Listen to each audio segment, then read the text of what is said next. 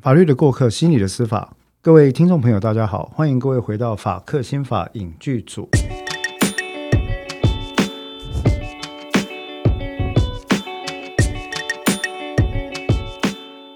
那么今天呢，呃，这个节目，这个节目其实做到现在，我们已经几集了？是三四集。我没有在注 意，没有对， 对我自己在做也不太注意呢，因为就是不确定说是要做成季的方式，还是一直做下去。哦但我记得应该至少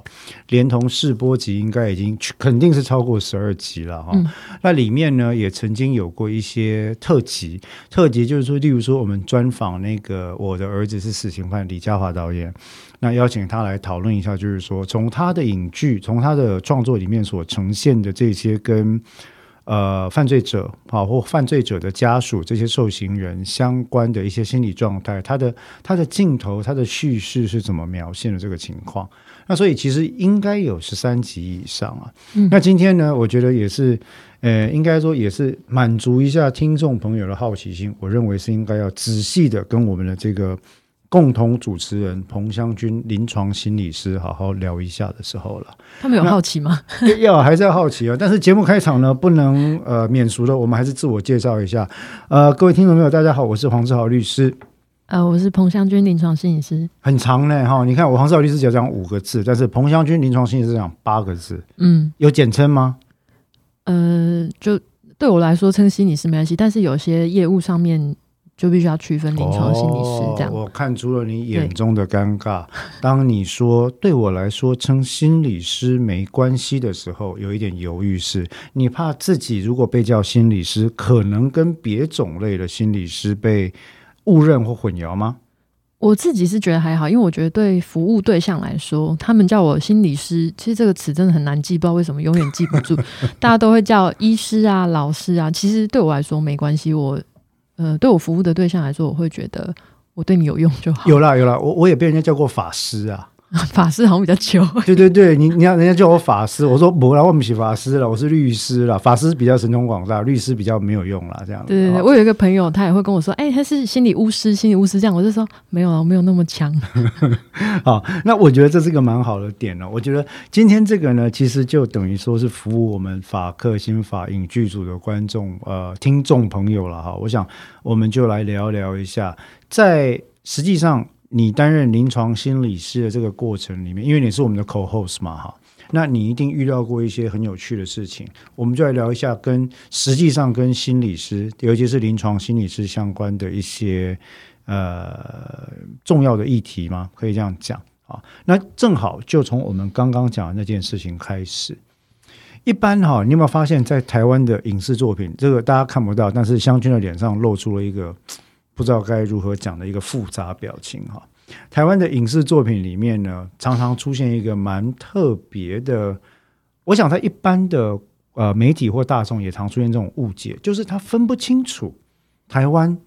的精神卫生从业职业人员的种类到底有哪些？好，那所以呢，你常会听到特什么影剧的翻译啦，或者是呃大家的口中讲的，就是说，哎，心理医生，心理医生，来，湘君有没有心理医生这种东西啊？ 没有，心理医生是应该是民众比较好叫的，因为他觉得你就是做医治心理的工作嘛。那实际上的职称只有精神科医师、临床心理师跟咨商心理师。 OK，那你是属于其中的哪一种？对，我是临床心理师。好，那临床心理师一定要在床边吗？ 不好意思，这是一个很烂的笑话，对不起各位，因为你知道我们要稍微轻松一点哈。那临床心理师要做什么呢？临床心理师，这临床这件事情，我比较喜欢的一个呃解释叫做贴近受苦发生处，这样。哦，嗯，所以临床对我来说是这样的意思。你让我们节目的调性突然增加了一个高度呢。贴近受苦发生处，各位听众朋友，这七个字，刚刚从 从本来我要走干话风格，但是湘君七个字就把它提升到了一个人文的新高度。不会不会，我们等一下会干话。 好，所以呃，回到你刚刚讲的，你说临床心理师的“临床”这两个字，其实代表的是贴近受苦发生处这。是我自己喜欢的解释啊，也许每个人有点不一样。嗯，那在这样的诠释底下，你们所执行的这个核心业务通常是什么？呃，我先讲正规的，应该要这样讲好了。就是临床心理师的业务包含两大部分，一个是横件，横健，横健用白话讲，一般人听不懂。横健啊平衡的衡，鉴定的鉴，呃，就开是始下简单来讲，就是心理健康的心理的健康检查，可以这心样理讲。健康检查。对对对，有些人会觉嗯得它像是一个评估，这样 OK，对，但它其实包含的内容就会很很多，包它罗不会万象不只是心理测验，这个心理测验不是那个脸书上面那种，那那我们都会叫它心理游戏啊。啊，那是对，那是游戏而已。对对对，那心理测验它会是一些比较严谨的，可是横健不不只包含测验，嗯，除了你填写一些量表或者是一些呃投射测验，比如说大家比较常听到罗夏下克，嗯、这种，那也包含了我们的行为观察，还有会谈，然啊，后等等这些都会包含在里面，各式各样的测验，其实它是对整体一个人的评估。了解。所以这这一大块，这这么多种类的测验或者说统合，我们叫横件，是第一种临床心理师的一个核心业务。对，那另外还有其他的核心业务吗？另外一个就是心理治疗，治疗对，怎么做心理治疗呢？像魂球西门的老肖那样做心理治疗吗？嗯， 对不起，我今天纯粹是来乱的，因为他脸上又出现了非常复杂、爱恨交加的表对情。我应该拿一个东西丢你。对，呃，对，那那对啊，心理治疗怎么治？ 心理治疗简单来讲，就是说它是一个改变的过程，哦，可以这样讲，它是一个改变的过程。那这个改变，呃，有的时候我会呃，有些人会觉得说，为什么要改变？对，所以这个里面也包含了你所觉得他的改变，例如他的行为确实有改变，他的情绪确实有改变，或者他跟情绪之间的关系改变了。例如他本来觉得这个情绪很糟，但后来他变得比较接纳，这个也是一种改变。我有个问题哦，要来寻求你们对他做呃，不管是行为、情绪或认知上各种的改变，是不是必须要他本人先意识到改变的必要性才来找你们？这个是如果他是自发的，当然是如此，但也有强制治疗的，嗯，你指对的是精神卫生法的强制治疗状况吗？没有那么专业啦，就是很有的时候，或者是他的家人强迫他来啊，那这个比较多，可能会发生在比如说司法案件也有是啊，那这是法院强制的，这是比较呃跟法律比较有关系的，但也有一些是比如说他是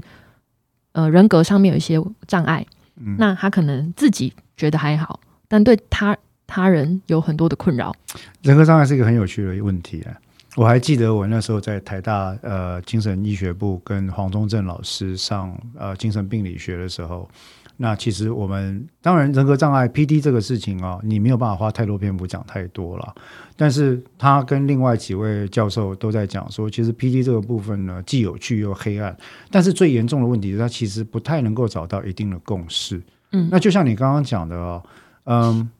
人格障碍它究竟是一种病理现象学，还是属于一种人的倾向 inclinations？、嗯这其实到现在还没办法确定啊。这其实所有的，我觉得所有的精神诊断都可以有这个讨论。哎，可是我觉得有一个有一个地方，我我有点觉得有有一个比较特殊的是说，psychosis 跟跟跟 neurosis 啊、不管是精神症状或者是官能症状，其实比较多的状态，它是容易体现在具象的症状上嗯，啊，像 OCD 啊或者有 anxiety，很明显的行为或对者会是有情绪表现嘛。对，它会有功能性的。 我不要讲减损，我讲偏差好了。嗯啊、它会有功能性的偏差出现。可是人格障碍这件事情，其实我自己在读的时候，我也一直觉得很很有趣，但是很很 fluid，它它很滑不溜丢的一个概念。嗯就你很难掌握它到底怎样是人格障碍。其实情绪的障碍症也会有类似的状况啊，是只是人格更模糊一点，更模糊可以这么说。对，对因为整体来说，精神科的诊断它是一种人为的切节点。嗯哼，嗯，你的情绪它本身就是一个。我们讲的是心理，心理就是一个不可见的东西，是嗯，行为是可见的啊、但很多时候你内在的那些情绪，它不是像一般医疗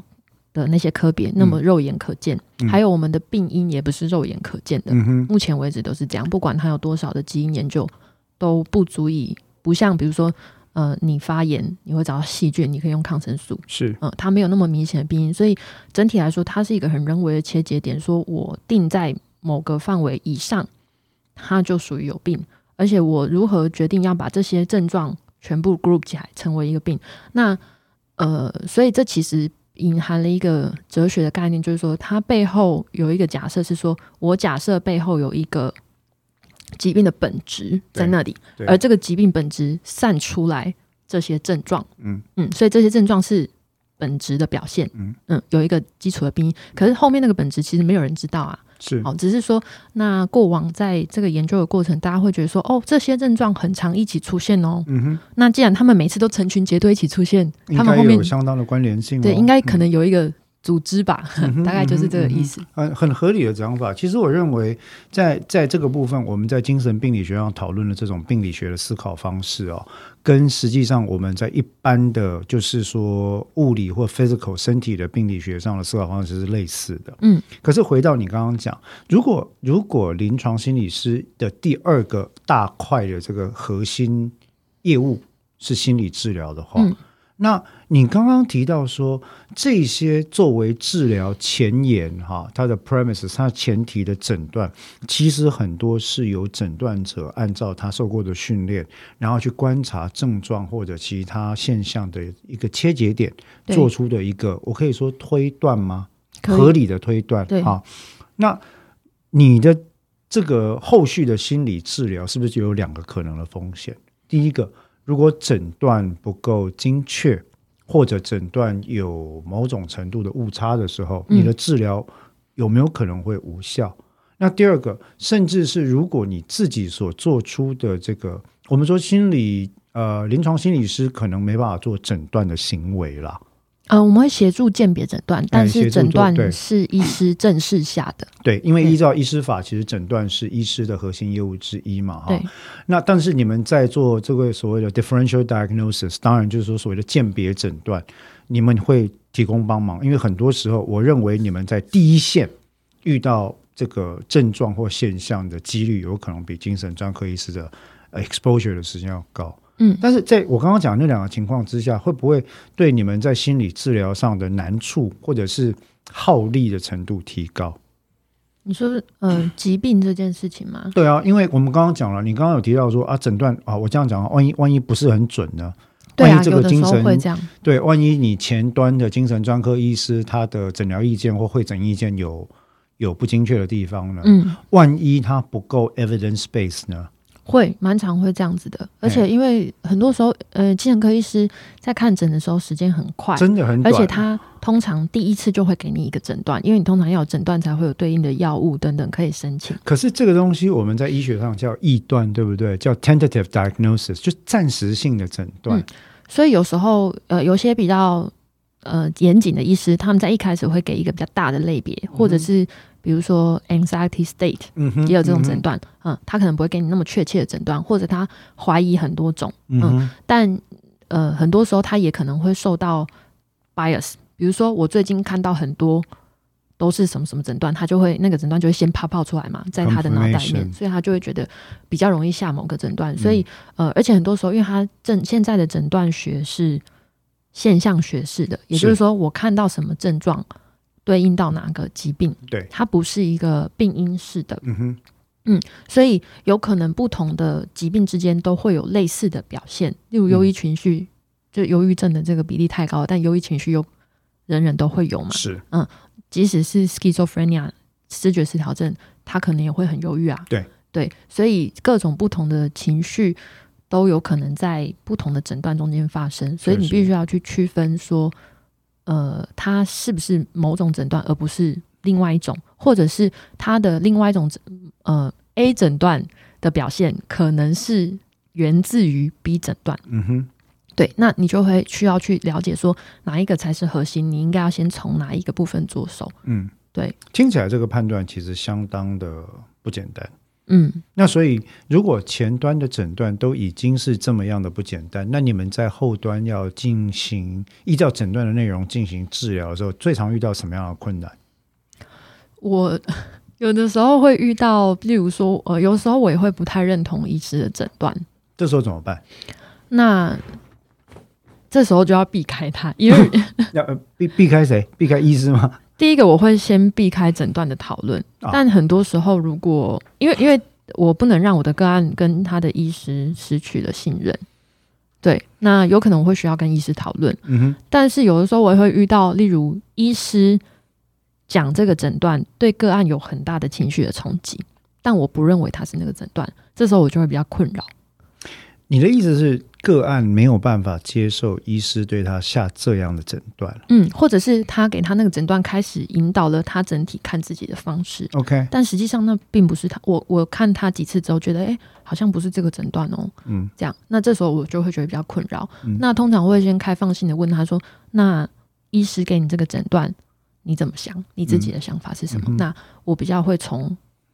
重点并不是去争执那个诊断本身，重点是我要知道这个诊断。开下来对这个个案的影响是什么？我会先处理这个后面的影响。所以从你的观点来看，在治疗行为的前段有一个很重要的工作，很可能是要跟接受治疗的个体，或者是这个个案，或者是这个患者，先确认他对诊断的想法是什么。对，我要先处理他的影响，因为他讲的有可能也不是医师实际上讲的。但我总而言之，总而言之，我只要知道他最后留在他身上是什么，嗯哼。会不会很抽象啊？这一整段，其其实我觉得不会，我我应该说我我完全听得懂。我比较担心的是听众不知道能不能。我刚刚有觉，得我好像越讲越抽象。可是对可是我理解，因为我们你知道吗？我们事务所非常常接触到呃跟精神障碍或精神疾患相关的事件或案件。哦，那最近更多的是家事案件，非常非常多。呃，甚至有些时候已经家事、刑事案件交错，然后嘖有很多的争点在这里面了。所以其实你刚刚讲的，我可以理解。那回到嘖心理治疗这件事情哦，那你们一般有什么方法可以做治疗呢？我们常常在影视里面看到什么，回到魂球西门， 或你者要是讲这个吗？那要不然没关系，回到那个什么，有一个有一个剧，因为我们要谈剧啊，对不对哈？好，回到魂球西门，等一下再邀请你来抒发一下你个人的意见之外呢，有另外一个剧你可能也没看过，在 Netflix 在网飞上面呢，我因为我有订网飞哦，所以我常常他要叫网飞，网飞我你可不以讲讲英文吗？ Netflix 网飞我不确定是中国那边翻的名字还是台湾的名字，但是我收到的信都写网飞哦，了哈。好好好， Netflix 上面，因为我有订嘛，那里面就有一部剧，我看过原著小说，我很喜欢，叫做《The Alienist》。Alienist 是早期在十九呃二十世纪初，他们叫精神专科医师叫 Alienist 哦、就是有点做好像这专门治疗那些异样状态的人的人。嗯好，那那其实是一部侦探剧，可是里面他们就会用很多，例如说我们最常看到的，用催眠来作为治疗手段。啊，用深度的暗示来作为治疗手段，用呃团体会谈或动力会谈来作为治疗手段。他们那时候还没有所谓的动力会谈啊至少他们不这样称呼了哈、嗯那你们呃临床心理师的正统治疗方式里面有这么戏剧化的东西吗？我不想说正统治疗，诶，哦哦，好，没，那你你用你舒服的方式讲，你们的治疗方式里面，应该说现在临床领域的主流，在我们研究所的时候只叫 CBT，嗯，就是认知认知行行为疗治法疗，对嗯，包含讨论你的想法，哦，你背后的信念，然后你的认知，呃，结构，嗯对，因为我讲基模，可能大家不是很理解。那处理事情，比如说你看事情的方式，你的知觉的方式，嗯好、等等这些，然后还有行为上面的改变， ，CBT 疗法的理论基础是什么？它是以很多实证基础嗯，去，就是它比较好做研究啊，我可以这样讲。我可以理解，对对对，所以呃，他他的病理，就是说他在主流上面以现在讲 evidence based，对，它比较我们容易存活。是那以现在主流的临床，我要不停的讲主流这件事情，就是说，呃，他会觉得如果我的我的这个治疗方式经过很多研究证实它是有效的，那我比较敢用在病人身上。啊，嗯，所以你刚刚提到 CBT，也就是所谓的认知行为治疗这个方式，在可以说当代了啊，在我们现代被认为是比较常作为主流的一种治疗方式，主要是因为第一个，它的实证依据或实证基础相对比较强。对那相对强的好处是说，嗯，在研究过程也容易做研究，当然也就相对容易 verify。对，或者 falsify，你可以证伪嘛，你可以对检验它的效度嘛，对不对？可是因为容你易刚测量，容易测量然后它的 protocol 也容易写， OK，对，好因为它比较可能技术某些技术会比较清楚，这所个以是你刚刚提他到的，会没错。期望说，临床研究所现在的训练比较会期望说，如果我给你同样一套 protocol，就是我写清楚你这个要怎么做我，希望你有照类着似的做产出。每个人都可以有效。 OK，、嗯，他的出发点是这样，但是有这么理想吗？当然是没有，当然是没有，所以我必须要说他是主流。那他当然是出于一个好意的想法，就是是说我希望这个东西是经过重重检验的，我才敢用在病人身上。好，但这就会涉及到，就是说你会排除某些先天上可能他没有那么容易写出来的。没有那么容易具体标准化的写出来这个治疗该怎么做的那些，或者是它的结果不容易测量，也就是离群值的患者或离群值的症状。不是症状，症状可以测量。嗯我的意思是说，这个另别其他学派的疗法，如果它不容易标准化的写出来， Yeah，嗯，告诉你该怎么做，以及结果的指标，例如说症，它不是以症状为基础，对，或者是它不是以某些行为发生的频率这么客观可以测量的话，嗯，我就不容易去说它有没有效。可是它其实有可能是有效的啊、可是只是说按照你这个 protocol，它没办法测出那样的效对果，，因为你的标准就是你的治疗方法必须要有这些条件。 frequency 嘛，对对啊对然后它的 symptoms 的一个状况嘛，对吧那我觉得这部分是智商心理师在训练的过程中一个临床心理师所训练所缺乏的一个东西，这是我自己觉得啦。嗯就是说，呃，其实我们都知道治疗者本人是重要的因素，是。对这一点，其实在，就就就是说，我们最早期在精神动力治疗理论里面一直非常强调这件事情。弗洛伊德跟他后面的学派，其实他就把治疗者本身当做是一个工具。嗯，对。那这个工具是，你知道，你你这个东西是如此的 powerful，所以基本上重点不是我跟你做精神动力会谈这件事，重点是我们建立了同盟之后，How do you respond to all my questions as a therapist？嗯，对。那透过这种攻防，让你慢慢慢慢瓦解开来，把里面的东西抽丝剥茧出来、嗯，或者是比如说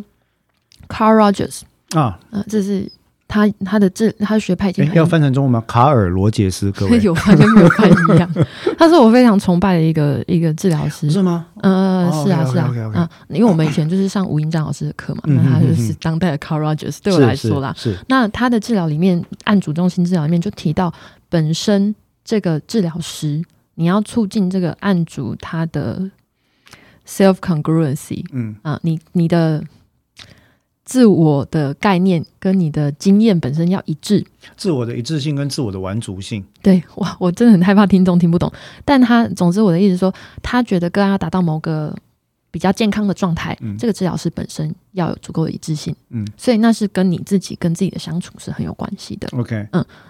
这个东西它就会很涉及你本身对自己的生命的议题下的功课。嗯哼，嗯那这个东西在临床心理师的训练里面，不能说没有，但我们不那么强调。相对可能稍微没有那么强调这件事，对，那比如说智商心理师、智商心理研究所那边可能就会比较多，会更强调这个部分，或者比如说他们的论文也有人会写自我叙说的研究，是那这个东西就以临床的领域来讲，它是进不到期刊可以发表的主题。我相信，因为这个部分确实比较不容易被 quantify，对对对难难以量化的东西，难以标准化的东西，你要上期刊是比较难，嗯哦、是比较难。所以但这并不不不代表它没有效。哦，是我完全同意哦。嗯对对我我对我们也我们也想趁这个机会跟各位听众朋友强调一件事，就是说我刚刚跟湘军讲的那一大段，不知道你听得懂还听不懂，还是半懂都没关系哦。但是我们希望各位可以理解，呃，临床临床心理师的训练方式跟治疗的手法，虽然说是以所谓的认知行为治疗作为一个主流哈，现它在啦，目现在前了对哈，那他也很强调实证基础，但是我想跟各位强调一件事啊，我想相信也同意，并不是一切都一需要量化，也不是只有能够量化的才能够被相信。嗯，这这个是大家要弄清楚，就是说你太过迷信量化这件事情，有可能会出现反效果。对，而且像呃，这我就要讲一下，像东华那边，东华大学他们的呃，他们的训练里面就多了很多哲学、嗯哼人文领域的训练，我觉得那是非常好的，因为我同意，心理学本来就是从哲学分出来的啊、嗯是是那是，你面对的是人，你就不应该去执着在学派的分类。我同意。嗯不过看起来不太不太容易不去执着。嗯那我们就回到刚刚讲了，所以你刚刚提到说以，呃临床心理师的一个正统、比较主流的训练跟执行业务的治疗手段来讲，目前多半是做所谓的呃 CPT 嘛，哈，嗯，那目前的主流可以这样讲，还有一些什么你知道非主流的疗法或者是治疗的手段呢？呃，这很多诶、存在主义现象学派，完形学派，，对，非常多，嗯，然包后括你刚刚讲的催动眠，力也有人在做精神动力、精神分析，嗯，这些因都为是因为非常我多自的己，你知道，我们不管怎么样接触心理学的 day one，一定都是从精神动力、精神分析理论开始。那我对于精神动力其实有一种又爱又恨的。我我觉得大多数学心理学的人对于弗洛伊德学派跟精神动力哈，后来还安娜弗洛伊德一直分下来的东西，乃至于从呃荣格开始做分哈，嗯都会有一些又爱又恨的情节。那个情节我自己把它称为心理学的 E- Oedipus complex，就是说你你觉得你是从他那边生出来的，可是你其实后来常常就回去怀疑你跟他之间的关系。嗯好那那这个事情，但是我到了这个年纪，就是我看了那么多行为主义的东西啊，疗派呃看完之后，我突然最近我发现我有严重的对于呃 psychoanalyst 啊 psychoanalytic 这个事情开始又有兴趣，因为我发现就像你刚刚提到的，就是说有些东西其实量化好像不太能够解释。嗯或者无力解释，或者他只能解释到相当浅薄的呃现象学的的表层。嗯，对。那很多时候不能量化的那些东西，才是我们真正希望去跟患者触及的那个点。嗯。举个例子，其实这就好像我们在事务所处理很多案件的时候，有些时候我们一定要跟当事人，不管是被告或者是其他类型案件的人啊，去做 interview。那很多时候就需要一层一层的抽丝剥茧去讨论，说你做这些事情的时候，你当时的心理状态是什么？嗯你的动机是什么？你的情绪是什么？你的观感是什么？那当时牵引你的是哪些因素？你背景的脉络是什么？那这些其实非常艰难的，所以很多时候，呃，我觉得一般社会当中不太容易理解啊。我我嗯认为法律人跟心理人应该比较可以理解，不过那也只是我以为了。我发现其实大多数人都不能理解了。对，我觉得我们好像现在已经对话飞到太外太空，我很担心大家听不懂。啊，不，没关系了。我觉得，呃那、我们拉回来，好，呃我我我觉得，我想，但我想回应你刚刚讲那个部分啊。其实我现在在事务所里面工作，我还是有一本精神动力的书放在事务所啊。嗯就是说我在看这个个案的时候，那个当然不会是写得出来说我一定认为他就是那样子，可是他会作为一个很有力的参考我。认为是，嗯，我他我很多很时同候意对，就是说弗洛伊德现在对于对呃主流的心理学的训练，已经很少老师在谈他了。非常少。可是他就很有用啊，就对是我是说，很多人很有感，对很有感这件事情，为什么不能够当做心理学的判断的基础呢？因为它贴近你的心嘛，对，所以我不得不承认它是很有影响力的，我同意，对，所以为什么它会让人很有感？我们必须要去想这件事我情。同意，我对我真的完全同意这件事情。不过，这个大概也只能说作为我们一个治疗手法的参考了哈。嗯嗯嗯，那回到我们刚刚讲的，因为我们提我们提到，你刚刚就提到说，另外一种心理师的名称叫智商心理师，对不对？那临床跟智商心理师这两种心理师的职业人员的业务范围到底有什么不一样？哦，这个不是应该你来 解释吗？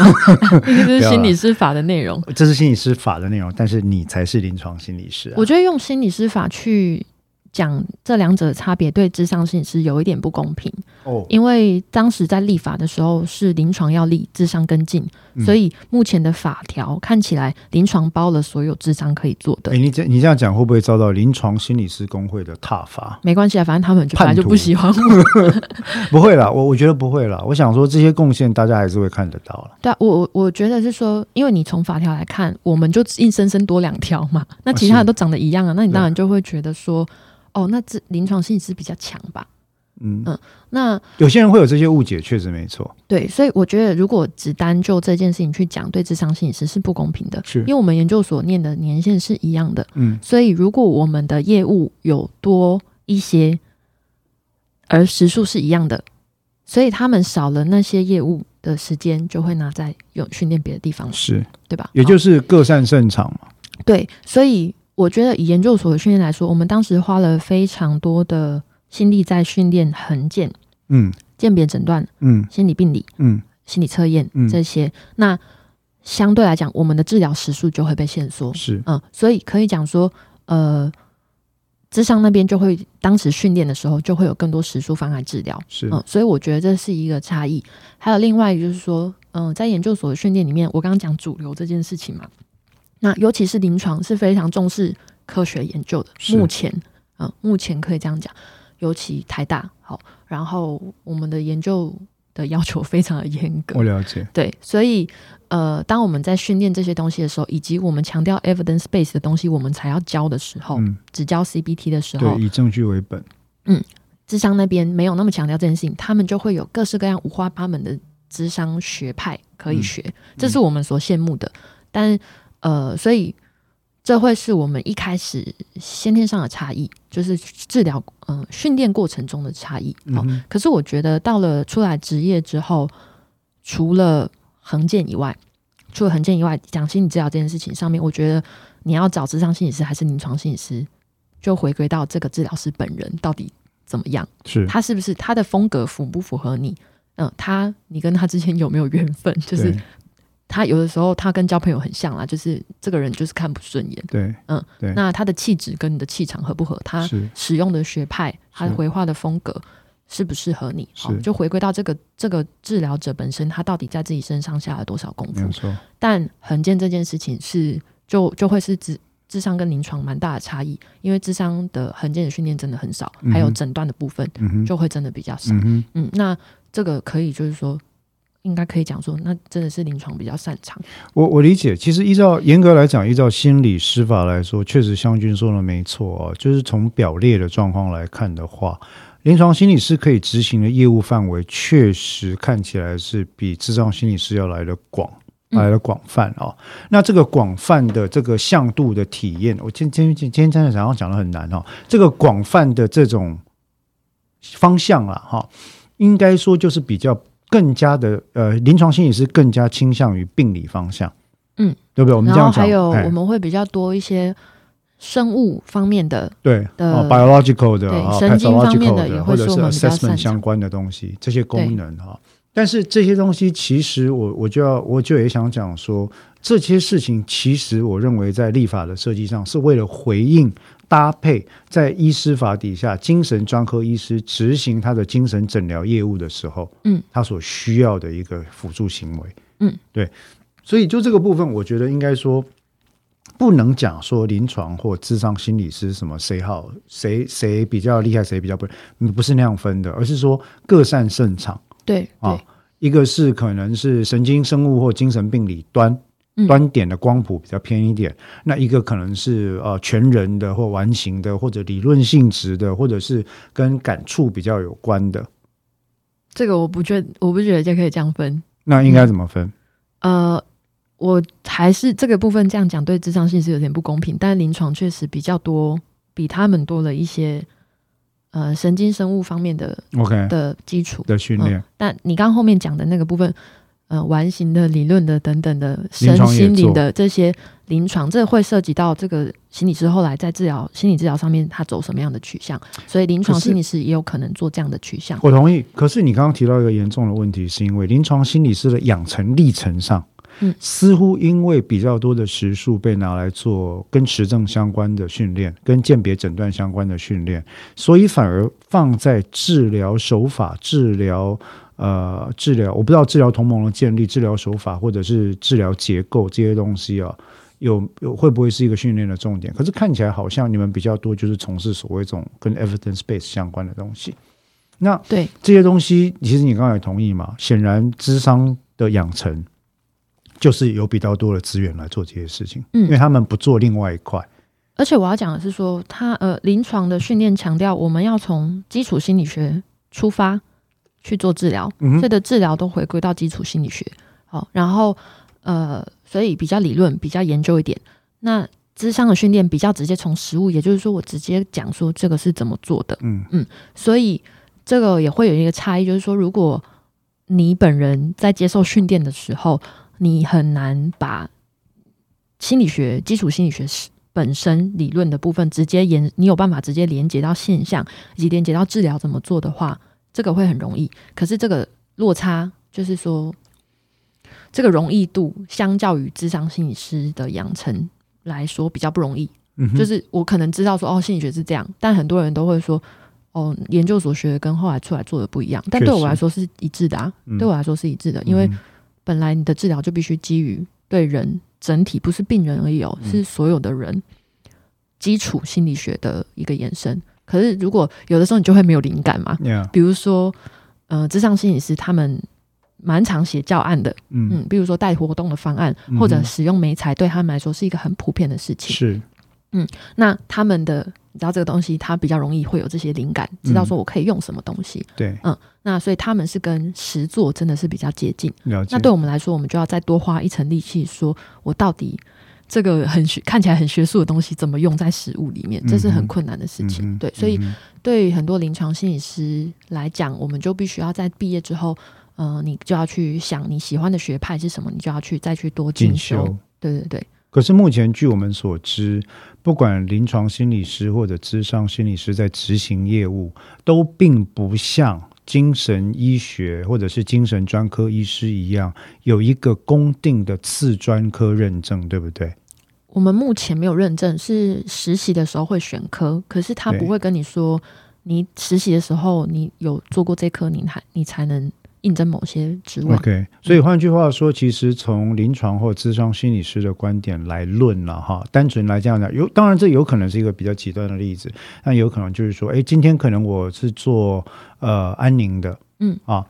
安宁心理的，可是我出来我却有可能老年或儿少我都做，有可能，那只要我愿意做我都做，甚至团体我也做，对对，这是有可能的。对，那这样的情况其实风险不会相对，对于个案的风险相对是不是会提高？会提高。嗯，因为有可能你没有那个训练，但你却做了这个职研究的，呃，做做的这个业务的范围。嗯那如果在大型的教学医院里面，可能会有 PGY 嗯，会帮你补足。对，比如说我像我以前就是没有去儿童实习嘛，嗯。那我后来在 PGY 的时候就会有一些儿童的相关的训练，那时候就会有督导带我。 OK，嗯，可是如果像现在我们都走行动了，就是个个别自己接案，那相对来讲我就不敢接儿童的案，因为我嗯觉得我没有那个能力。了解。对，OK，所以这一点其实应该回来说，就跟我们心理两种心理师的伦理跟自治是相对有关的，对不对？他就非常需要你自己知道自己的限制在哪里。不太容易啊。但是很多时候，因为你走行，尤其特别是走行动心理师，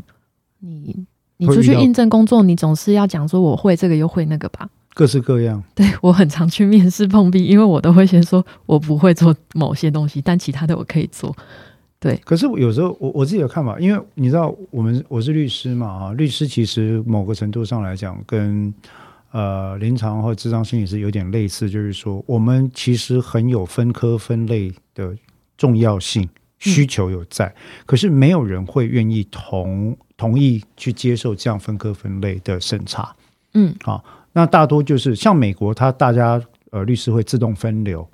就是说，哎，我做我专门做家事，甚至我专门做家事里面的离婚。好、嗯那例如说我专门做刑事啊，当然可以，你可以跨跨专科都没有问题。可是大家都会有一个 autonomous 的一个概念，我自治嘛哈、嗯嗯嗯所以我认为我最强的是这一两块或这三块，我只做这三种案件。那其实湘君你也知道，像在我们事务所，我们大部分接的都是呃刑事案件、刑事家事案件，然后呃智慧财产，剩嗯下就是涉外，其他的其实我们就让比较熟民事的律师来做。但我刚刚要讲的是说，这个很违反大家就业的焦虑。对，我对，我因为你你想要让大家来找你，你就必须好像讲的什么你都什么会都会。可那是你一人旦讲说你什么不会，大家就会觉得说哦，他好像很弱。可是事实上，人是不可能什么都会的、是啊是就啊就好像我们在看待医师一样，你如果今天一个医师跟你说，从肠胃科到泌尿科到内科到精神科到老年精神医学，我全部都会。到感染科到麻醉科，我都可以。那其实如果这个医师不是离群值的天纵英才的话，另外的可能性就是有可能他这些东西都可能没办法那么专精，对对，因为人的认知能力。力有限嘛，对对吗？但是我我觉得要提一件事情，你刚刚讲那个认证的制度，它会有一个危险，那它会变成一种圈地的活动，嗯哼，这个它会变成是垄断的基础，就我是说同意。我要说这个东西只有我能做，所以我就来推这个制度。我确实有对担心到这个危险，是因为我知道好像现在临床心理师里面有一群人希望推动司法临床心理师这个这个概念。对那他们希望主张说，只有这些人才能够做司法相关的鉴定这件事情，这个是非常危险的。那更让我觉得惊讶的是，这些人似乎完全不知道，呃，台湾除了刑法之外，还有刑事诉讼法跟宪法的规定。而且，鉴呃，司法鉴定的问题也不限于临床心理啊。对啊，也有也有有些是社工师需要回答的，有些是护理师，有些是精神专科医师，有些是智商心理师，就是有各式各样的问题，看法院怎么提，需要哪些人。对，这就是我刚刚讲说，呃，在法律上的那个我们的证据法所要求的鉴定，嗯，你必须要有鉴定人的资格。那这个资格是相对于需要被鉴定的事项。对，来建立的。嗯，所以我今天如果是问一个社公司相关的问题的话，你不能跟我说哦，因为看起来跟心理有关，所以只有司法心理师可以做。事实上，我们也没有这个，嗯还没有司法心理师的概念了。可是就是说，你要怎么样去平嗯衡？它确实，你要做这个业务，确实需要训练，可是它不应该是一种垄断性质排的外，对这个是我非常同意的。对那我也很担心说，这个东西一旦变排外之后，其实没有办法促进这个行业的伦理发展跟它的实证发展，嗯就是说它没办法被审查，它垄断了话语权。那我更担心的是，因为律师、法官、检察官很多听不懂，所以就会一味的相信这些人所做出来的判断，对而没办法去 verify。对啊，它要有一个相对应的监督跟审查的机制啊，应该这样讲。就像我们现在 呃看蛮多精神鉴定报告，也是觉得它需要更多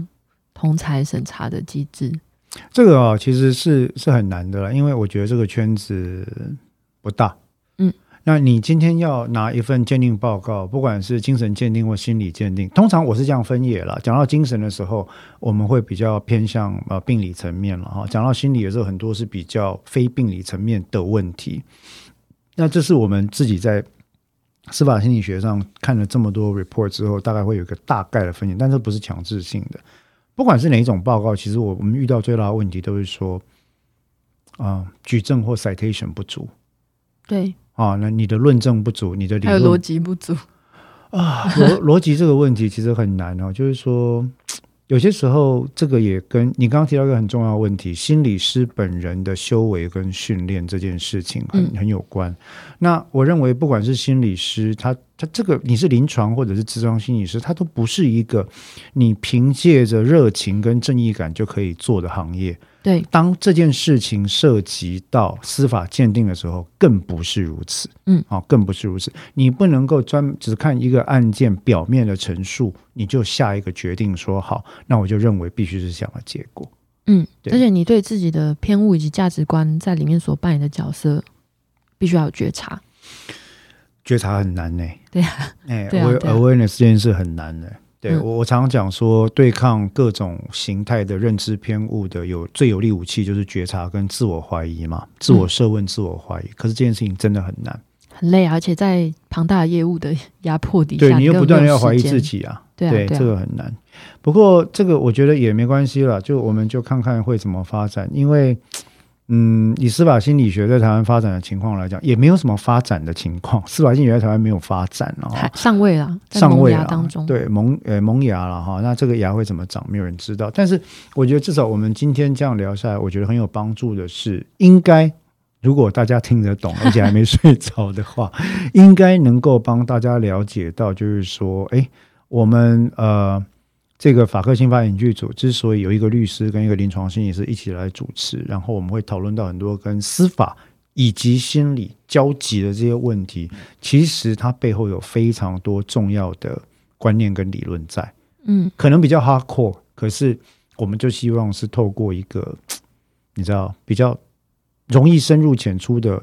界面。好像没有浅出欸诶、我刚刚一直在回想我们到底讲了什么。我们今天这一集是没有浅出，可是反正它是特辑好，啊。第二个，我们本来就不是走你知道，哎，今天早上吃什么啊？你知道啊，我们来做个罗夏克心理小游戏啊，这种路线嘛。哇，真的不要再这样误用罗夏克，好我真的抱很歉愤怒。哎没有没有，我跟你讲，现在是人人罗夏克，好不好？每一个，反正啊，每一个鉴定里面都是这样。那那不管了，总那而言啊之，鉴定里面做，我觉得是没有关系啊，你不要把它当成是决定性的证据啊。就是罗夏克很多时候很神呢、欸 其实是对，但但是如果你跟我说，因为罗夏克这样，所以他就一定是这样的人，没有任何其他的测验、任何的观察是收敛的，他是单一的证据的时候，那就非常的危险。那既然你讲到了，我就顺便发个牢骚。问题是法院就会这样认定，法院连罗夏克是什么都不知道，在法院只看结论啊，他就会认定说，因为这个心理师说在罗夏克的测验里面讲到了他本人的这个呃心性的驱驱动力是怎么样怎么样，他容易怎么样行为，他有什么依附的状态，所以他改变的可能性居就是降低怎么样，然后法院就会把这段剪下来说，你看这个人没办法了。对啊，因为他得到了他要的答 案嘛，他没有、呃、法官，他我觉得法官应该不太可能看得懂那个测验的报告啦。对啊，啊、关好吧，哎、那又是另外一个问题了。我觉得罗夏克是有价值的啊，只是哦说我完用全同意在完全用同在，意就像你刚刚讲到催眠嘛，我相信你是不太相信催眠的。与一般人所想象的相反。我要特别澄清一件事情：上次有人问我说：“诶，哎我是不是除了科学以外都不相信？”错，嗯嗯，错，各位，我相信占星术，我相信催眠，我相信暗示，我相信 NLP，但那都仅止于我相信的范畴。嗯也就是我并不能否定他们的价值，嗯不能否定他们价值，很理由很简单，因为我不能证实他们是假的。嗯，对，但是在司法跟科学论证的领域上，我没办法用这些东西。那所以我，我想跟大家讲，就是说，我是会分场合来决定的人。司法跟科学关系到研究，关系到实证的利益，关系到人命关天，或者是呃司法的内容嘛。那我我不能够用这些东西。是啊，是对。好，那我我当然了，今天这一集其实也希望说大家可以多了解一下湘军在做什么，或者心理师在做什他么们。真的有了解吗？我真是没冒关哦冷系汗。啊，我们我们下一个特辑会想要请你来谈一下，我们今天你一直逃避的主题。第一 个，你自己所看的那个什么影视节目跟心理是相关的；嗯，第二个，你接触过的案例里面，我觉得一些比较，我们在去我们所有的谈话都是去识别化的了，嗯嗯嗯，特别有趣的司法心理案例。好好，好，那这样的话，哎，下一集我们要顺便做一下听众服务了，因为大家的留言，我觉得需要给大家做一下回应。好，我们真的都有在看，有，我们真的都有在看你的留言，对我们来讲 mean a lot。你的赞助即使五十元，对我们来讲也 mean a lot，哎，开非始常夜配了吗？要要夜配一下哈。好，那我们今天这一集的法克新法影剧组的特辑呢，就到这边。呃，谢谢各位观众的收听，拜拜。拜拜。